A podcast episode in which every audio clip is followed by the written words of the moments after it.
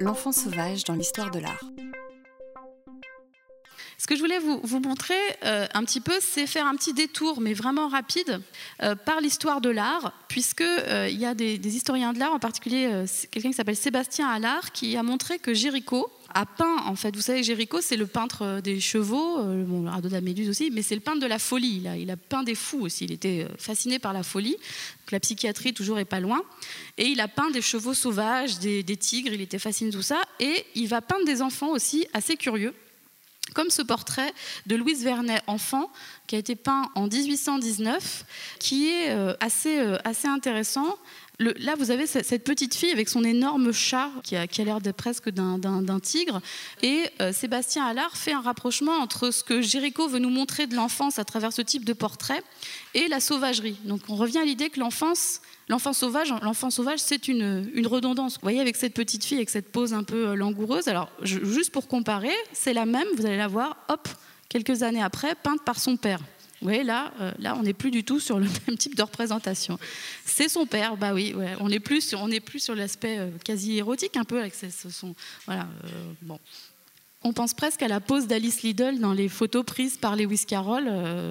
c'est quasiment la même chose. C'est assez, assez, assez fascinant. Alors, il y a un autre peintre aussi du romantisme, c'est euh, euh, Philippe Otto Runge, par exemple, quand il représente les enfants. Alors, les enfants comme cela, les enfants euh, Hülsenbeck, un, un tableau très célèbre. Si vous regardez bien, ces enfants, ils n'ont rien de petits, euh, d'enfants idéalisés.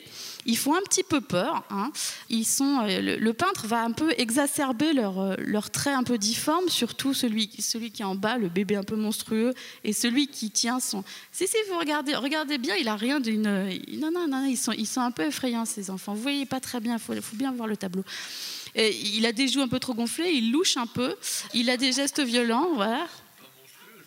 Bah, c'est pas si, par rapport à la représentation qu'on fait des enfants en 1806, si, parce que on les- on n'a pas l'habitude de les représenter comme ça. On les idéalise, imaginez, je sais pas, j'aurais dû vous en montrer, j'en ai pas là pour, comparer. Ce qui est intéressant, en revanche, c'est la force brute qui émane de ce tableau. Là, c'est ça qui est beaucoup plus intéressant. Il y a quelque chose qui dit que les enfants, bah, peut-être ils veulent échapper à cette éducation. Bon, je reviendrai à Runge, vous verrez pourquoi je vous en parle. Donc tout à l'heure, j'ai parlé de Peter Pan. Donc l'enfant sauvage euh, est un petit peu sous-jacent comme ça au 19e siècle. Euh, Donc euh, j'ai parlé de Mowgli, Euh, comme s'il y avait une trace un peu indélébile hein, de, l'enfant sauvage dans l'enfance et dans les personnages littéraires.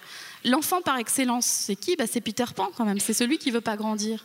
Et alors Peter Pan, quand on regarde le texte d'un peu près, là aussi on oublie, on oublie Disney, bien c'est sûr.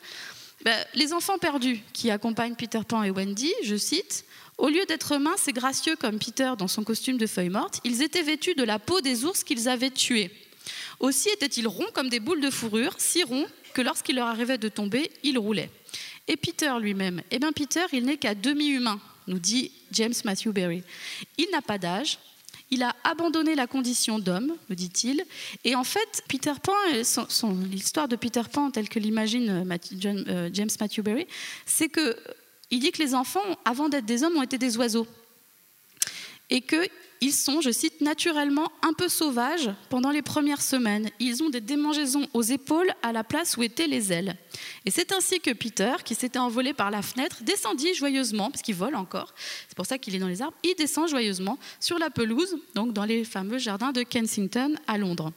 Donc, il est entre l'humain et l'animal.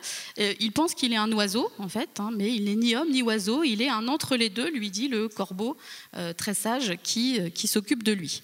Donc euh, là, il a une chemise de nuit pour l'illustration, mais en fait, il est tout nu. Voilà. Et à la fin du, premier récit de Peter Pan, il chevauche une chèvre. Hein, le- voilà. Encore, on va retrouver la chèvre, Heidi, le monde caprin, Pan, évidemment, hein, euh, qui renvoie à cette part de, sauvagerie. Alors, je finis vraiment pour vous dire pourquoi j'ai parlé de, de.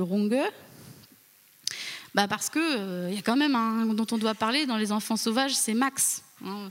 Bah oui, quand même, quand même. On va finir sur Max avec ce, cortège. Donc ça, c'est vraiment le triomphe de l'enfant et le triomphe de la sauvagerie, parce que les, donc les, je reviens au, titre anglais, hein, The Wild Things, hein, puisque euh, la, traduction, française de Maxi Monstre, euh, qui est très euh, intéressante, je trouve. Enfin, elle est, très ludique, mais on n'entend plus le mot wild, qui est vraiment hyper important ici.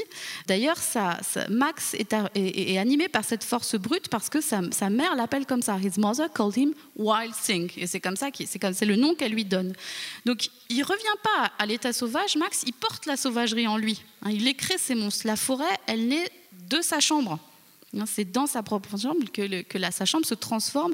Le bateau qui porte son nom, Hein, Max. Donc c'est tout son nom civilisé, il va se transformer comme ça, euh, avec cette pilosité, ces ongles qu'on va retrouver. Alors il y a évidemment un lien. Sendak connaît très bien le Struwwelpeter, ça c'est évident, on le sait. Euh, mais il connaît aussi Otto, Philippe Otto Runge, dans un autre livre par exemple, hein, Outside of the Air, quand papa était loin. Voilà, avec les fameux tournesols, vous les avez peut-être vus tout à l'heure, j'aurais dû vous les remontrer, les tournesols géants qui, sont, qui se retrouvent. Et en fait, je n'ai pas trouvé, hein, il, le dit lui-même. Hein. voilà, ce bébé encore un petit peu, il n'est pas très, il n'est pas idéalisé, c'est pas le bébé qu'Adam, c'est ce que je voulais dire. Voilà, voilà, avec ces grosses fleurs, l'oiseau Peter Pan tout à l'heure.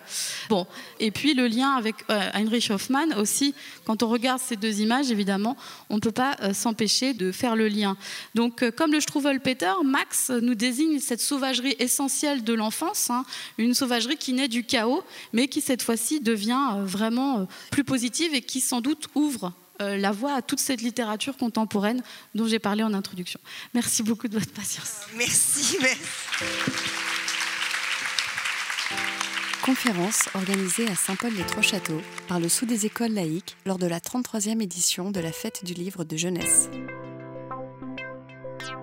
Enregistré le 2 février 2017. Enregistrement, mixage et mise en ligne, Canopée Site de Lyon.